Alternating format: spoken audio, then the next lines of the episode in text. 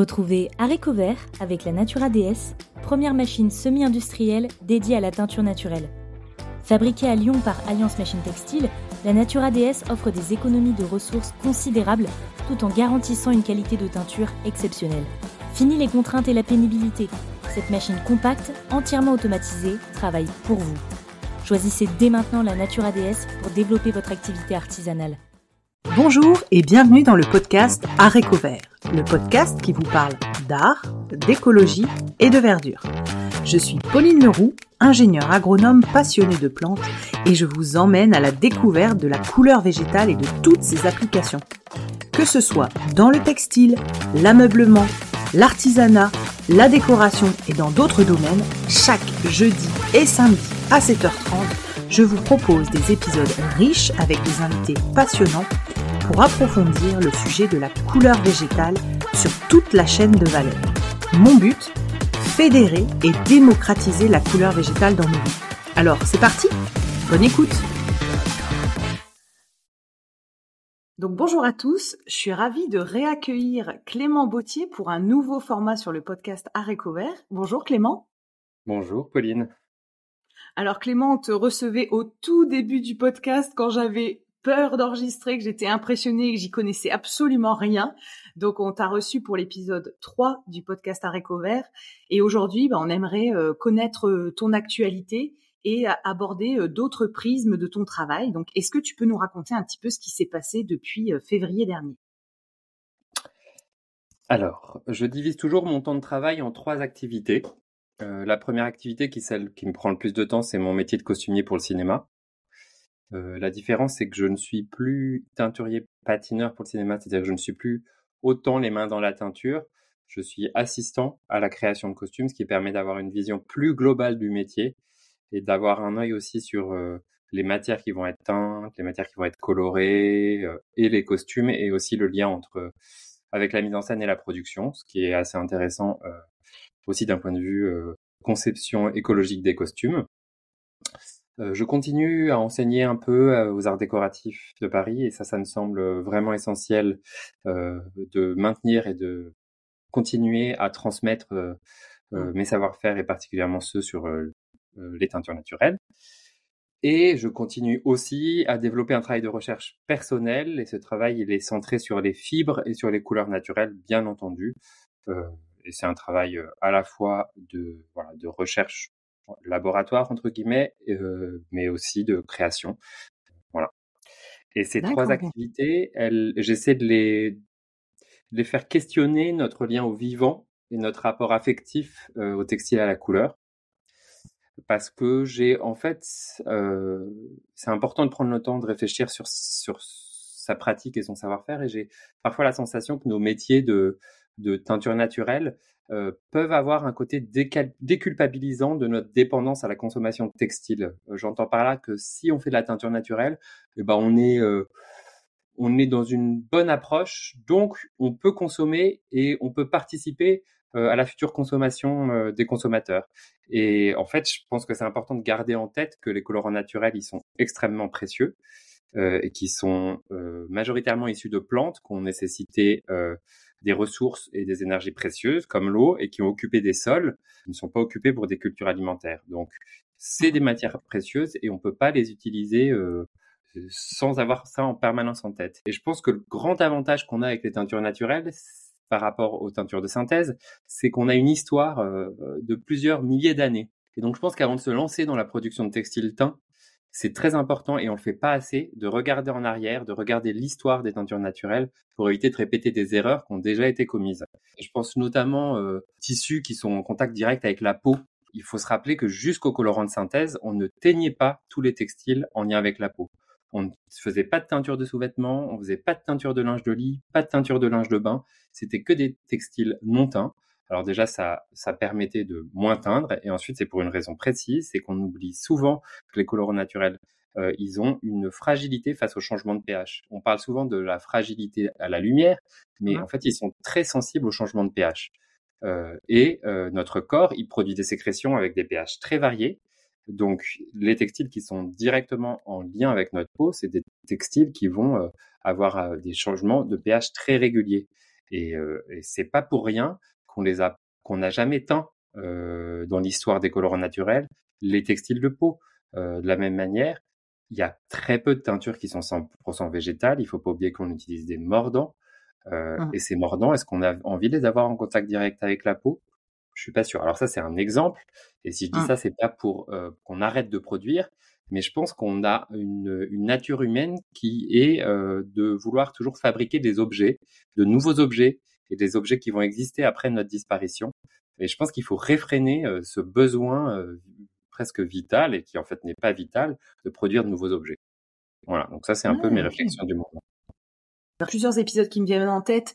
Il y a Cécilia Aguirre qui a dit il faut arrêter de mettre de la couleur partout, faut retrouver le sens de la couleur. J'enregistrais hier et on me disait il faut absolument remettre la valeur de la couleur au centre des débats et c'est hyper intéressant que tu parles de ça parce qu'en fait, je pense qu'il y en a pas mal qui ont ces réflexions euh, de se dire euh, attention, pourquoi forcément mettre de la couleur partout? Il faut que ça retrouve une certaine valeur. Donc super. Donc c'est vraiment en fait c'est plus au-delà d'une actualité, c'est tes réflexions à toi quand tu as des temps euh, pour toi de, de, réflexion. Euh. D'accord, ok, super.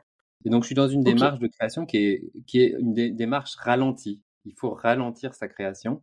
Et donc, pour ralentir sa création, c'est aussi un lien avec des fibres. Euh, J'essaie de travailler moi-même mes fibres parce que du coup, le travail de la fibre, c'est un travail qui est très long, que ce soit le travail de la filature et du tissage. Voilà, donc je, je ne travaille pas avec des matières. J'essaie d'arrêter de travailler avec des matières premières euh, qui me sont envoyées d'endroits que je ne connais pas et qui ont eu des, une histoire que je ne connais pas. Donc, en, en ayant ce, ce, ce recul-là, forcément, on ralentit son travail. Et je pense que oh, la question du ralentissement est hyper important et que c'est pas une évidence pour l'homme d'avoir envie de ralentir. Hum, surtout, surtout en ce moment. En fait, on s'est rendu compte que les acteurs de la couleur n'avaient pas qu'une seule facette. Et on t'avait reçu à l'époque et on avait parlé du cinéma, on avait parlé du film Astérix Obélix, de ton travail, de travail de Sandrine Rosier et de d'Isabelle Rodier.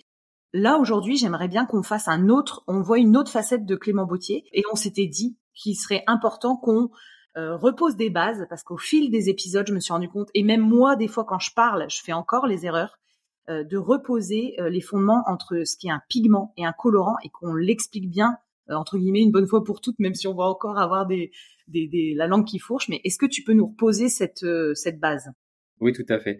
Et on s'est dit qu'effectivement, on allait la poser pour pouvoir ensuite parler d'impression textile au naturel. Euh, et quand on, a envie de faire de l'impression textile au naturel, en fait, il faut bien comprendre cette, euh, euh, différence de, terminologie. Et même avant même de faire de la teinture, c'est un peu essentiel. Donc, on va partir de là. C'est étonnant parce que quand je démarre mes cours de teinture naturelle à des novices, que ce soit les deuxièmes années, les nouveaux entrants aux arts déco ou les professionnels euh, euh, qui ont envie de se former. Le, premier point de mon cours, le tout premier, c'est cette différence fondamentale entre colorant et pigment, euh, qui est souvent complètement, enfin qui est peu clair dans, l'esprit de, ces praticiens de la couleur. Et c'est même c'est assez étonnant parce que moi, vous verrez que je, ferai, je fais toujours un, un, lien avec l'histoire, avec les historiens, les historiens de l'art. Et même pour les historiens, les historiens de l'art, cette différence est, est pas claire. Euh, et même pour les historiens de la couleur. Parce qu'il y a une différence fondamentale entre la couleur, qui est presque une couleur théorique, et la couleur matérielle. D'ailleurs, il y a très peu d'historiens de la matérialité de la couleur. Et il y en a deux auxquels je tiens particulièrement et que je souhaiterais citer ce soir, c'est François Delama et Bernard Guinaud, qui ont écrit de, de nombreux ouvrages sur la couleur, mais sur la couleur matérielle. Et donc, euh, voilà, plutôt que de vous donner ma définition personnelle, je trouvais ça intéressant de partir de, de la définition de François euh, de Lamar. Euh, alors, c'est euh, un condensé de différentes définitions que j'ai trouvées dans ses ouvrages. alors, il, il explique qu'un colorant, c'est un composé coloré soluble dans son milieu d'emploi. donc, le colorant, c'est des molécules organiques qui agissent par très petite quantité l'observation même à très fort grossissement ne permet pas de déceler ces molécules organiques. Alors qu'un pigment, c'est une poudre colorée qui est insoluble dans son milieu d'emploi et lui communique sa couleur. En cela, il s'oppose au colorant qui lui est soluble dans son milieu d'emploi. Donc le pigment, il interagit avec la lumière par ses grains, donc par sa forme, c'est-à-dire leur dimension, leur forme, qui va jouer un rôle très important dans la manière dont on va voir la couleur. Et les colorants, eux, ils agissent à une échelle qui est beaucoup plus fine, euh, puisqu'ils se dissouent dans le milieu. Donc ils se dispersent sous forme de molécules, et ces molécules euh, elles interagissent avec le support et donc avec la lumière. Donc c'est vraiment une histoire d'échelle la distance, la différence entre les deux. Et c'est cette distinction qui est très importante, c'est la question de la solubilité. Donc un colorant il est soluble et un pigment est insoluble. Euh, le colorant il rentre dans la matière et le pigment il reste en surface de la matière. Et il reste en surface euh, à l'aide d'un liant. On utilise un liant ah. pour plaquer et maintenir ce pigment à la surface qu'on souhaite colorer. Voilà, donc cette distinction, elle est essentielle. Donc ce qu'il faut se dire, c'est que quand on parle de teinture, on parle de colorant.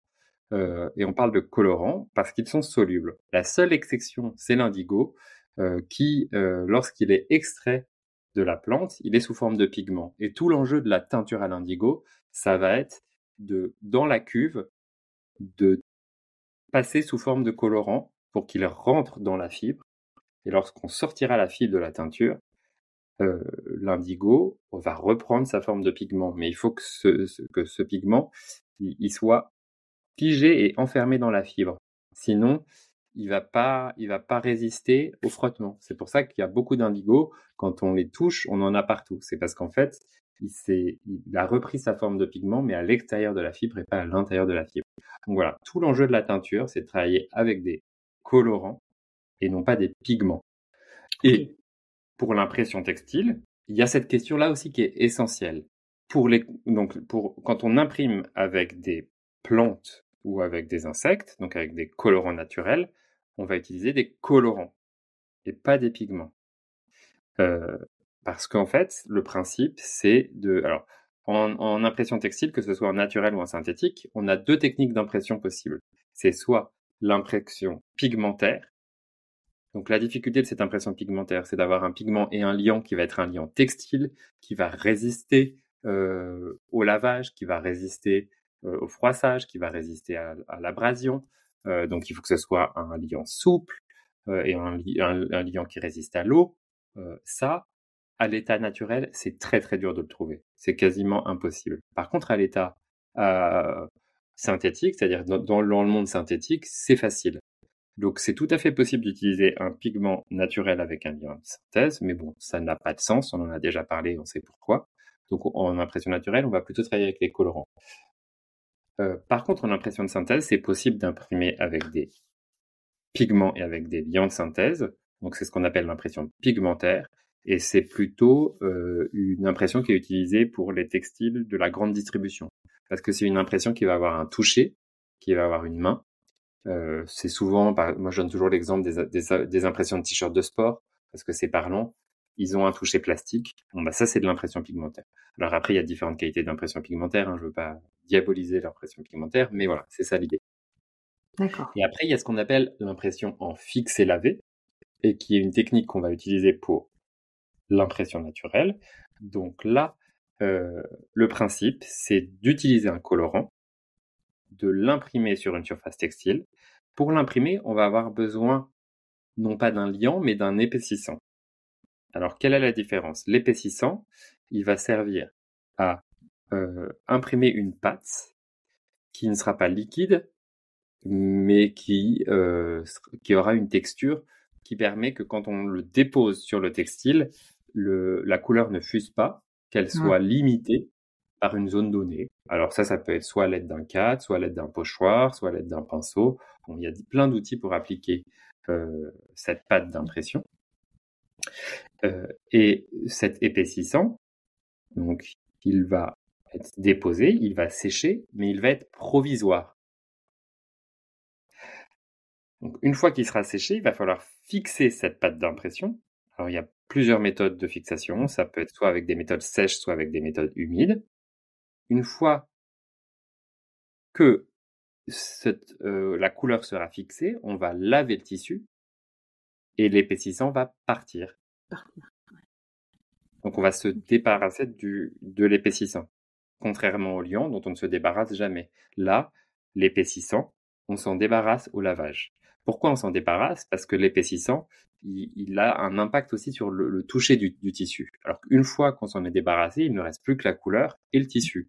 Donc on va pas changer la main du tissu. Et ça, c'est essentiel en impression. C'est on veut pouvoir imprimer une couleur, mais on veut imprimer une couleur sans changer les caractéristiques propres du tissu.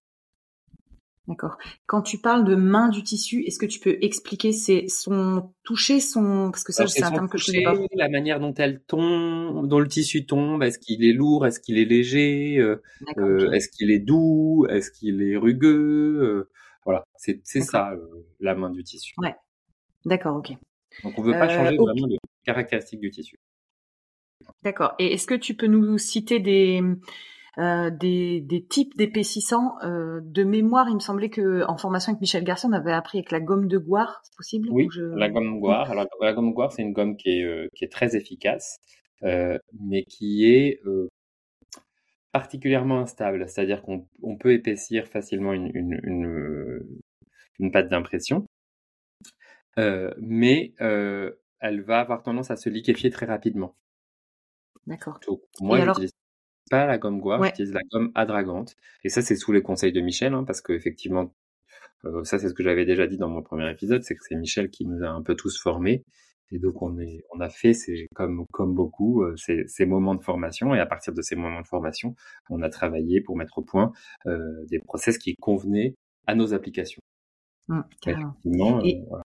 J'utilise Et j'ai cru j'ai, je pense à, à, ça parce que j'ai eu euh, avec l'enregistrement de Lise Camoin, euh, elle a parlé d'un, d'un épaississant de riz ou un, tu sais, un, un je sais pas si ça fait partie des épaississants. Il y en a plein. Ouais. Et alors ça c'est, en fait, je pense qu'il il faut, faudrait qu'on parle un peu, euh, d'ailleurs c'est le point d'après, de l'histoire de l'impression naturelle, qui est très très à part, parce que là, là en fait, vous expliquez la théorie de l'impression et qui est valable a priori pour l'impression naturelle et l'impression de synthèse.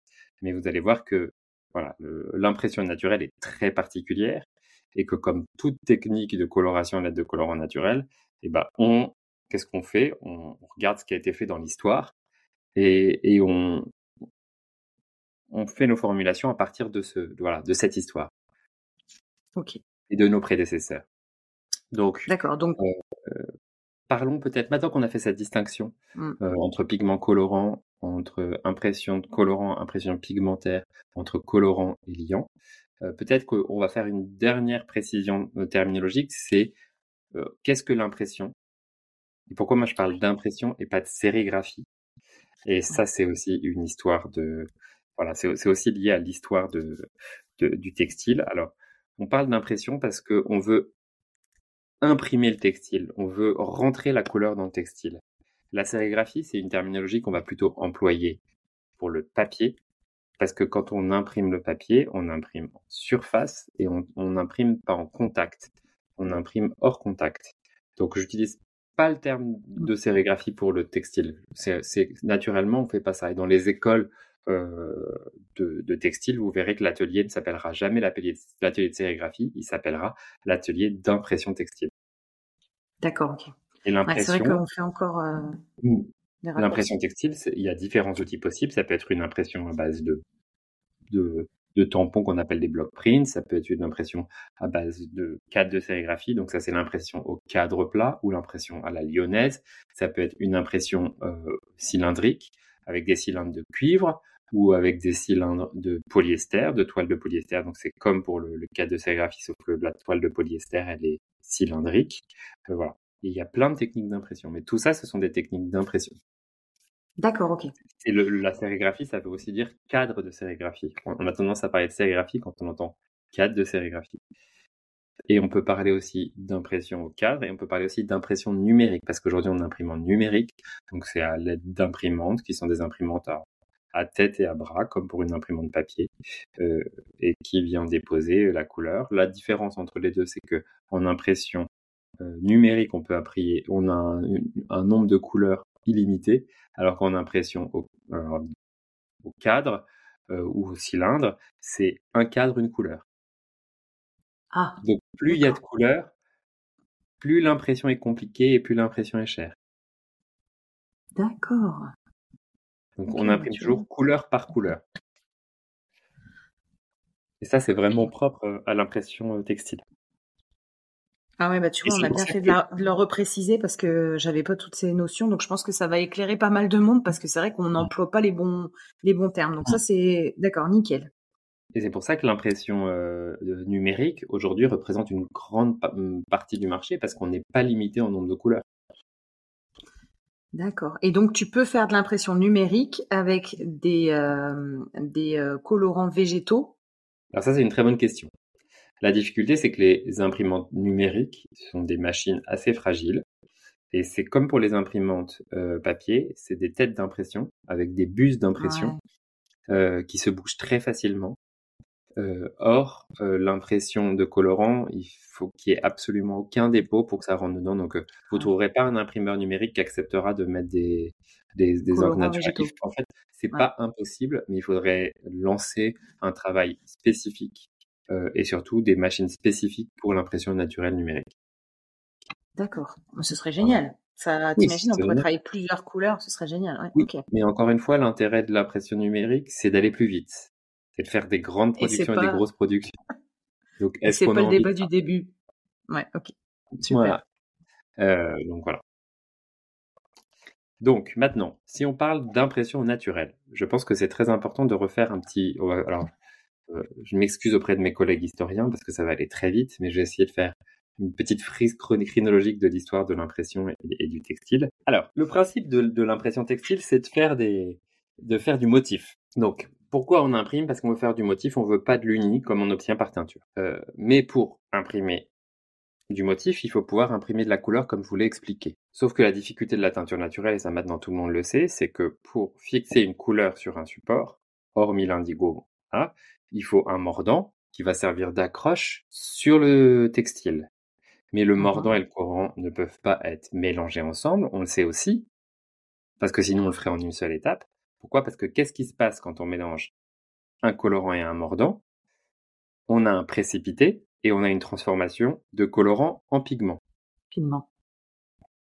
Donc si on veut imprimer une couleur végétale, qu'est-ce qu'on fait normalement? Bah, On fait comme on fait euh, pour la synthèse, on va mélanger un colorant et un mordant et on va les imprimer. Sauf que c'est pas possible parce que chimiquement, ça ne fonctionne pas. Donc, ça en fait une problématique technique très complexe. Donc, dans l'histoire du motif textile, la première chose qu'on a fait, c'est pas du tout d'imprimer des colorants et des mordants. Ce qu'on a essayé d'obtenir, c'est des motifs par la teinture. Donc, on a quelle solution on a eu? On a eu de faire des motifs par réserve. Donc, on a fait des motifs par réserve. Donc, quelle méthode on a? On a soit euh, des réserves physiques, soit des réserves chimiques, dirait Michel. Donc, une réserve physique, c'est euh, une réserve. Alors, la plus connue, c'est la réserve par nouage ou par couture. Donc, c'est le principe du shibori, euh, au Japon ou du tie and dye si on est un peu plus voilà anglo-saxon dans notre méthode de dire. Donc, qu'est-ce qu'on fait? On fait des nœuds ou on fait des coutures comme on a pu faire en Afrique et on vient bloquer la teinture ça empêche la teinture de monter. Ensuite, on enlève les nœuds et on obtient un motif. D'accord? Donc ça, c'est une réserve physique. Ensuite, on a des réserves chimiques avec des applications de pâtes de réserve. Euh, donc là, il y a des pâtes de réserve très différentes pour chaque pays. Alors, typiquement en Asie, c'est des réserves au riz. Donc, euh, riz. Moi, j'ai, j'ai pas eu le temps d'entendre le podcast de Lise encore, mais mais voilà, l'idée c'est ça, c'est on applique une pâte de riz. Alors, parfois il y a des ajouts chimiques dedans, mais c'est une pâte de riz qui vient bloquer la teinture. La difficulté de la pâte de riz euh, et de l'argile, par exemple, Michel y fait des réserves à l'argile, c'est que c'est des réserves qui ne résistent pas à la chaleur. Donc c'est euh, des réserves qui sont uniquement pour des teintures à froid. Et les teintures à froid, on les connaît, c'est l'indigo. Donc ces réserves à l'argile euh, et à la pâte de riz, c'était des réserves sur indigo parce que teinture à froid. Donc c'est tous ces textiles qui sont bleus et blancs à motifs qui sont bleus et blancs euh, et qui sont appliqués généralement à la main avec des outils. Ça peut être le pinceau, ça peut être des outils de bois, tout ça, euh, qui peuvent être appliqués très facilement au cadre de sérigraphie parce que ça passe à travers sans problème, sans boucher le cadre. Donc ça, c'est une pratique qu'on peut avoir facilement et ça permet d'obtenir cette réserve. Voilà. Et les réserves à la teinture, elles arrivent aussi dans l'histoire du textile, on les voit aussi beaucoup avant le tissage. Donc le principe, c'est de venir faire des nouages sur les fils de chaîne ou les fils de mmh trame avant tissage. On teint les fils de chaîne et les fils de trame et on obtient des, textiles qui sont très particuliers, qui sont très beaux, qu'on appelle les zikats. Vous pouvez regarder, ça facilement. Donc là, c'est une réserve avant tissage. Ça, c'est euh, vraiment les motifs de réserve. Alors ensuite, bien sûr, on a essayé de faire des réserves qui résistent dans les teintures à chaud. Et ça, c'est une pratique qu'on a vu beaucoup dans certains pays d'Asie et notamment en Indonésie. C'est la réserve par batik. Donc c'est le batik, c'est la réserve à base de cire. Donc c'est des cires qui ont des températures de fusion assez hautes, ce qui permet de faire des teintures à chaud. Et donc de faire des réserves sur les euh, teintures à mordant. D'accord. Voilà.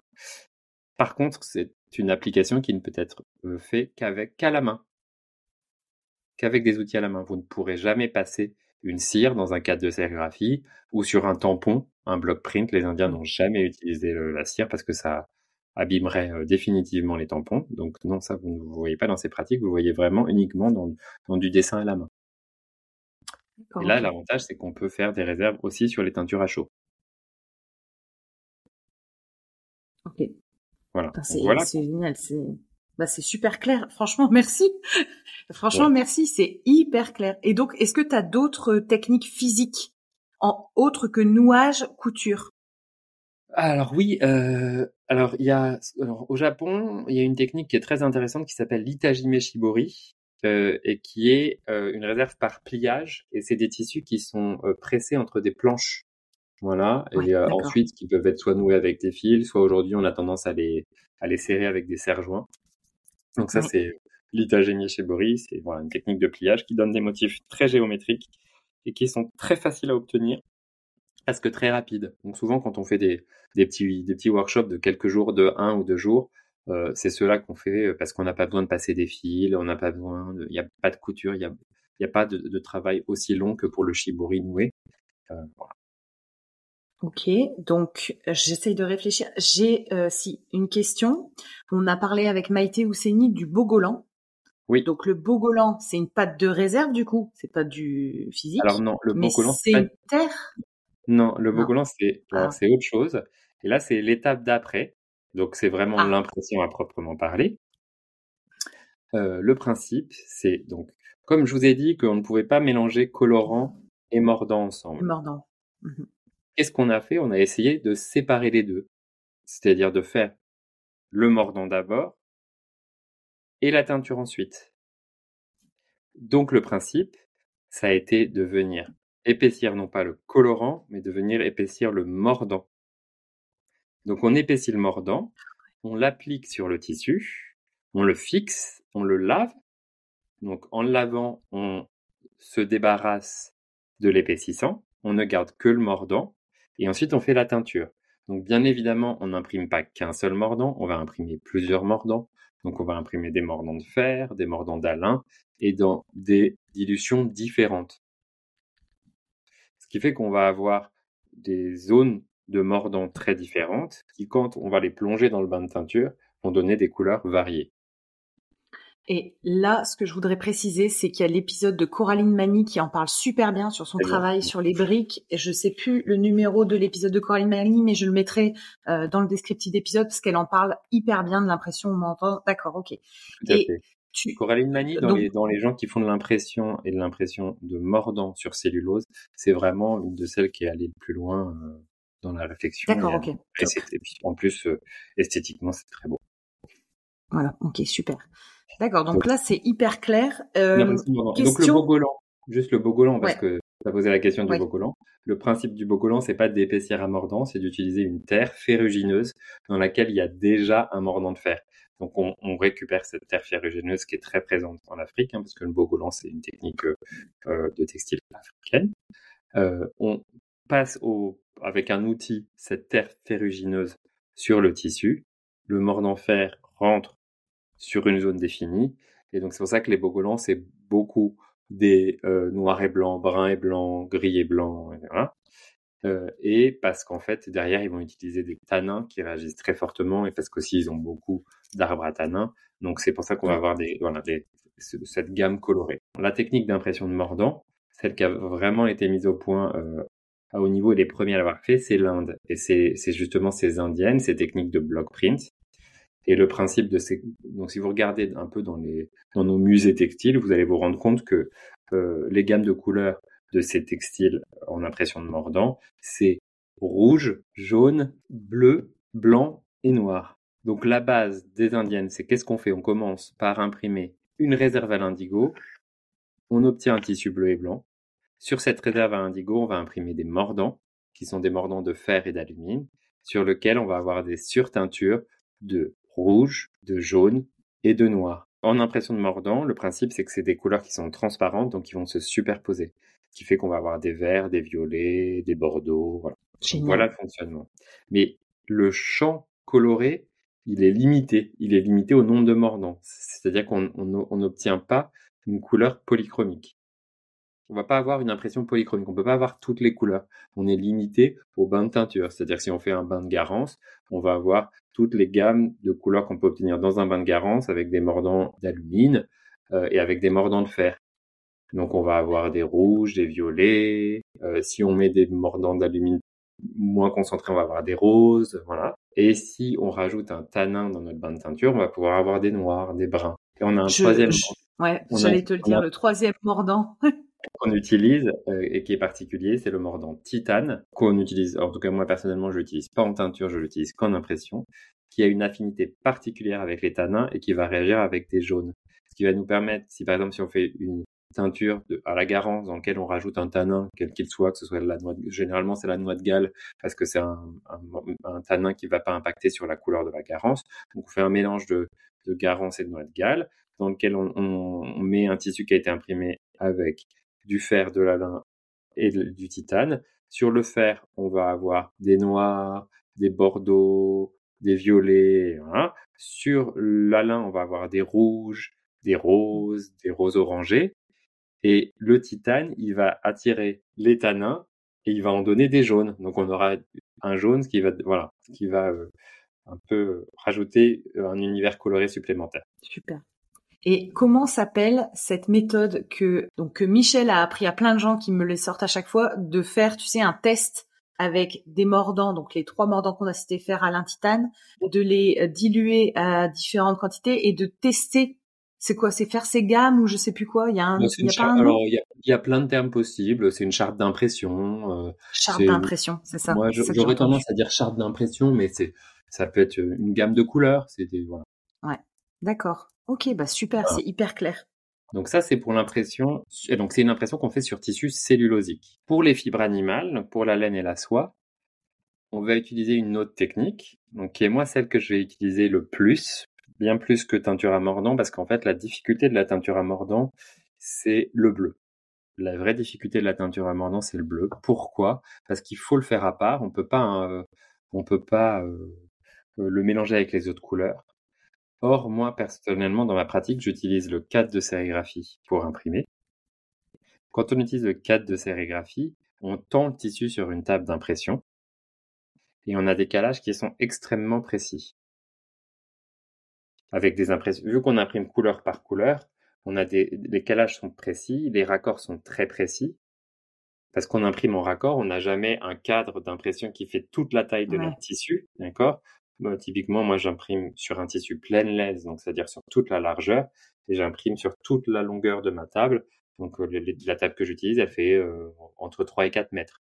Donc j'ai pas un cadre de sérigraphie qui fait 4 mètres par 160 non, ce serait trop grand, j'arriverais pas à le soulever et je serais pas capable de l'imprimer. Ce que j'ai, c'est que j'ai déjà des grands cadres qui font 150 de large et que j'imprime raccord tout le long de la table. Donc, c'est-à-dire que euh, ça veut dire que dans le sens de la LED, j'ai un raccord et mon cadre, il se répète très précisément.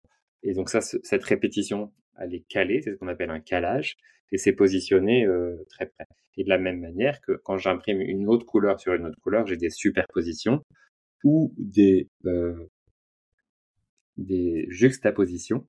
Et ces juxtapositions et ces superpositions sont calées très précisément dans le motif. D'accord. Ce calage précis, il est possible parce que mon tissu, il est parfaitement tendu. Or, si je voulais faire du bleu, qu'est-ce qu'il faudrait que je fasse? Il faudrait que j'imprime ma réserve, que je, je, je détende mon tissu, que je fasse ma teinture à l'indigo, que je fasse sécher et que je repose mon tissu sur, le, sur ma table d'impression, que je le retende parfaitement avec les mêmes calages. Et ça, c'est impossible. Personne n'est capable de faire ça. Donc, donc, les calages sont pas possibles. C'est pour ça que si vous regardez les motifs d'indiennes, vous allez voir qu'il y a, y a une, une, irrégularité permanente. Ils ont mis au point des motifs où ça fonctionne, mais vous n'avez pas de calage parfait. Vous avez toujours des débordements, des petites zones de débordement, tout ça. Voilà. Donc cette mise en œuvre, pour moi, elle est trop compliquée si on veut obtenir des bleus. Et les bleus, c'est trop important dans, dans une gamme de couleurs. J'en ai besoin pour mes verts, j'en ai besoin pour mes violets. Donc il me faut du bleu. Donc moi, cette gamme, cette euh, technique d'impression, je la fais pas. Euh, Coraline, elle a réussi à obtenir des impressions avec une gamme, avec des bases de tanin, avec beaucoup de bruns, avec des rouges. Elle a une gamme de couleurs qui est très belle, mais qui est limitée. Ça fonctionne mmh. parfaitement dans son travail artistique. Mais moi, j'ai quand même des usages et des applications qui sont des applications costumes. Parfois, je fais des impressions pour des, euh, pour Astérix, c'était pour des textiles euh, datant de, d'un siècle avant Jésus-Christ, mais parfois j'ai des textiles 19e, 18e, 17e. Les gammes de couleurs sont très variées. Il faut que je puisse imprimer toutes les couleurs. Donc cette technique d'impression, euh, même si je, la, je l'apprends à mes étudiants et je, je la maîtrise, elle n'est pas possible chromatiquement pour moi et pour, pour, pour l'usage que j'en ai des impressions. D'accord. Donc, qu'est-ce que je fais? Je reviens à la technique d'essayer d'imprimer le colorant et le mordant ensemble. Et ça, cette technique, elle est possible sur les fibres animales. Donc je prépare des pâtes d'impression où je mélange mon colorant et mon mordant ensemble avec un épaississant. J'ai la, même histoire, c'est-à-dire une fixation. Et cette fixation, elle est à la vapeur. Donc c'est une fixation en chaleur humide et pas en chaleur sèche. Parce que les fibres animales adorent l'humidité parce qu'elles s'ouvrent. C'est des fibres qui vont s'ouvrir et en s'ouvrant, ça va permettre d'emprisonner les colorants dedans. Tout l'objectif de la pâte d'impression en mélangeant colorant et mordant, c'est d'ajouter un adjuvant qui va empêcher la précipitation, donc un anti-précipitant. Ce qui fait que je maintiens mon, colorant sous forme de colorant. Donc j'ai un colorant, un mordant qui sont mélangés ensemble dans de l'eau avec un épaississant.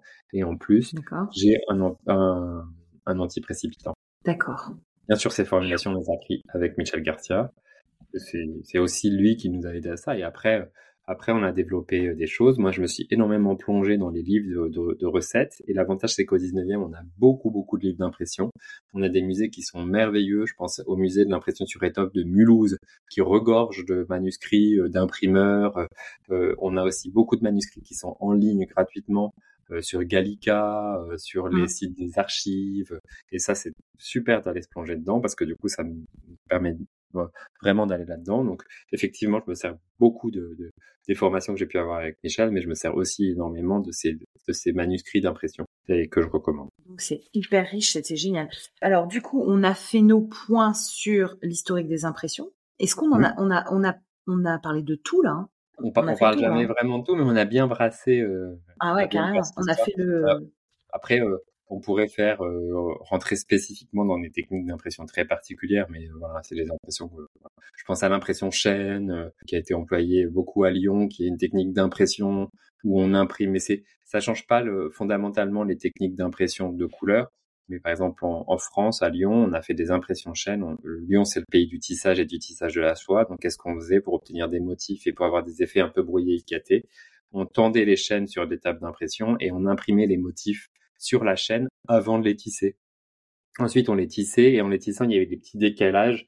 Donc, vous pouvez voir des exemples d'impression chaîne absolument magnifiques au musée euh, des tissus de Lyon, par exemple. Euh, et ça, c'est, je pense que c'est une des techniques d'impression qui a été la plus complexe et la plus magnifique et magique. Euh, c'est une technique d'impression qui a été très en vogue à la fin du 18e. Voilà, beaucoup, beaucoup d'impression chaîne à la fin du 18e très très belle technique. Voilà. Donc ça, voilà. Après, euh, c'est l'avantage de, de, la création textile, c'est que les, les process sont variés et, et nombreux, et c'est super. Mais je pense qu'on a fait un bon tour. Alors du coup, on passe aux petites questions rapides. Moi, ce que je voulais te demander, euh, Clément, c'est, tu as été euh, le deuxième à passer sur le podcast. Depuis, il y a eu du chemin. Est-ce que tu peux nous citer ton épisode préféré du podcast? Alors, comme on, je crois que c'était un peu la conclusion du premier post podcast, moi, ce que, ce que je trouve important euh, dans le monde de la teinture naturelle, c'est que on soit ensemble et qu'on soit tous ensemble. Donc, euh, je ne crois pas en l'individu, je crois en, en un ensemble d'individus et le fait qu'on fait partie du vivant. On est voilà, donc on, doit tous être positionnés euh, euh, au même niveau. Donc forcément, quand on y a autant de podcasts que tu as pu faire, il y a plusieurs podcasts qui m'ont beaucoup plu. Donc j'ai plutôt parlé d'une série de podcasts, de différents podcasts et pourquoi je les ai particulièrement appréciés. Euh, bien entendu, je ne peux pas ne pas commencer par Michel Garcia parce que voilà, c'est Michel et c'est avec lui que j'ai commencé et c'est euh, avec lui que je continue à apprendre et qu'il c'est un chercheur c'est vraiment un chercheur et puis il a sa place, il est, euh, il est fabricant de couleurs, il cherche des process, il développe des process. Et pour des gens comme nous qui sont des praticiens de la couleur, où ce qui est important, c'est vraiment à la fois le résultat et la qualité de ce qu'on va obtenir, c'est super de travailler avec lui. Parce que on, a des, des, questions qui sont complémentaires. Lui, il ne sera jamais dans une production de textile. Il cherche pas à produire des textiles. Par contre, il accompagne à merveille les personnes qui cherchent à produire des textiles. Et produire des textiles de qualité si possible. En tout cas, on l'espère. Euh, je pense aussi bien sûr à Dominique Cardon, parce que Dominique Cardon, euh, euh, c'est pareil, je pense que c'est avec elle que j'ai commencé, enfin en tout cas que j'ai eu envie de commencer la teinture, parce que j'ai eu son livre dans les mains, Le, monde des teintures naturelles, ça je l'avais déjà dit, et j'ai adoré son podcast, parce que ce qui m'a beaucoup plu, c'est son parcours, et comment elle a débuté, et comment elle est en arrivée dans les, dans les teintures naturelles, et voilà, ça, ça m'a, ça m'a beaucoup plu, et, et je, voilà, je remercie son rapport à l'histoire, parce que je pense que c'est essentiel et qu'on l'oublie euh, trop, trop souvent que les, teintures naturelles, elles ont plusieurs milliers, milliers d'années d'histoire. Pour la pratique, je pense à trois podcasts. Je pense au podcast de Sandrine Rosier, euh, d'Isabelle Rodier et de Coraline Mani, parce que pour moi, c'est la pratique de la couleur dont je suis le plus proche. Et puis surtout, elles ont un lien toutes les trois, et je pense avoir le même, c'est qu'elles ont un besoin de transmission. Elles sont dans la transmission, et je pense que la transmission c'est essentiel. Donc voilà, donc ces, trois pratiques, ces trois podcasts sont pour moi euh, vraiment bien sur les, questions de, de, pratique de la couleur. Euh, ensuite, j'ai adoré euh, les podcasts de Cécilia Aguirre et de Laura et Amandine Roussier parce que ça travaille avec des colorants qui ont été cultivés majoritairement et comment on les cultive, qui les cultive et de quelle manière. Et je pense que toutes les trois, elles ont atteint une sorte de sobriété heureuse. Je reprends un peu le terme de Pierre Rabhi, mais c'est vraiment quelque chose que je ressens en écoutant leur podcast, c'est-à-dire de d'avoir envie de produire des colorants naturels, mais de quelle manière euh, En tout cas, euh, en réfléchissant vraiment euh, à l'impact qu'elles ont dans leur manière de cultiver, et ça, je trouve ça super. En plus, c'est des échelles qui sont différentes. Voilà, donc je les ai trouvés absolument passionnants. Et puis, je terminerai par David Godino, que je n'ai pas le plaisir de connaître encore, mais qui a trouvé son podcast éclairant et je trouve que sa compréhension de la place des colorants naturels dans l'industrie textile est hyper juste et elle est très difficile à comprendre. Moi, c'est un peu la première question que je me suis posée en étant étudiant et je trouve que j'ai hâte de découvrir sa machine à teindre que, qui, à mon avis, est très intéressante et qui pose une question essentielle pour moi quand on, on se demande si les colorants naturels doivent être industrialisés ou s'ils peuvent être industrialisés. C'est la question de l'échelle. Il faut pas diaboliser l'industrie textile, mais il faut diaboliser les productions à trop grande échelle. Et ça, c'est vraiment l'erreur à ne pas commettre, c'est de produire à très grande échelle. Et donc, je trouve que son format de machine auquel il, réfléchit, eh ben, c'est super. Et puis, c'est pareil, il ne diabolise pas les colorants de synthèse, ça ne sert à rien de les diaboliser. Par contre, il explique bien la différence entre les pratiques de colorants de synthèse en Europe, qui sont très contrôlées, heureusement, et à l'étranger, qui malheureusement ne sont pas assez contrôlées. Voilà, donc euh, j'ai beaucoup aimé ce, podcast David Godino. Bon, bah du coup, je vois que tu suis le podcast parce que tu m'en as cité quand même 7 ou 8. Ouais, c'est pas, c'est pas mal, je suis contente. Et j'avais une question, alors là, vraiment, c'est pour euh, booster et allumer les foules. C'est euh, pourquoi tu conseillerais d'écouter le podcast à Vert Alors, déjà parce que c'est un podcast que je trouve fédérateur. Et ça, c'est essentiel. C'est le fait d'être capable de, de, de rassembler des pratiques de de la teinture naturelle qui sont tellement différentes et tellement variées. Effectivement, des personnes qui démarrent, des personnes qui font ça depuis des dizaines d'années. Il y a des gens qui ne font que de la pratique, d'autres qui produisent. Il y a les problématiques artisanales, les problématiques industrielles. Il y a, euh, je pense qu'à peu près tout le territoire français qui est représenté, et ça c'est super aussi. Euh, voilà, donc c'est ça, il faut, il faut que ça reste comme ça. Et puis moi, j'aime bien terminer aussi par, euh, par la question de l'avenir de ce podcast, parce qu'on on lui souhaite un grand avenir, parce qu'il est important, il est intéressant. Et je me dis que ce serait vraiment bien que ce podcast, il questionne davantage la question de l'histoire.